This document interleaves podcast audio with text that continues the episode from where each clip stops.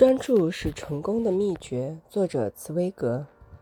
二十五岁的时候，我在巴黎一面做研究，一面写作。那时发表的文学作品已有不少人赞美，其中有些连我自己也很喜欢。但在我的内心深处，总觉得还可以更加完美一些。虽然自己不知道短处究竟在什么地方。在这个时期，一位艺术大师给了我一个极大的教训。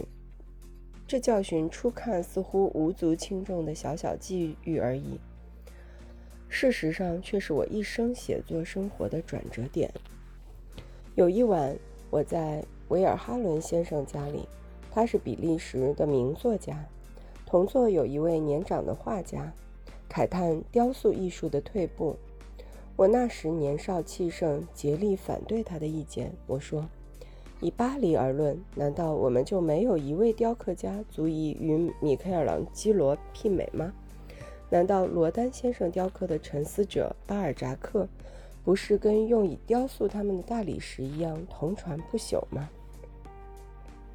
我的辩驳说完之后，维尔哈伦欣然地拍拍我的肩头：“我明天就要去拜访罗丹先生。”他说。跟我同去，凡像你这样钦佩他的人，就有权利跟他会会面。我满心高兴，但第二天维尔哈伦把我介绍给那位雕刻大师之后，我一个字也说不出来。他们两位老朋友谈天说地，我觉得自己好像是一个不必要的旁听者。然而那位大艺术家是十分和善的。我们告别的时候，他转过脸来对我说。我想你或许要看看我的雕刻作品，可惜都不在这里。但请你星期日到我没灯的乡下住宅来，并且我们可以一同用便饭。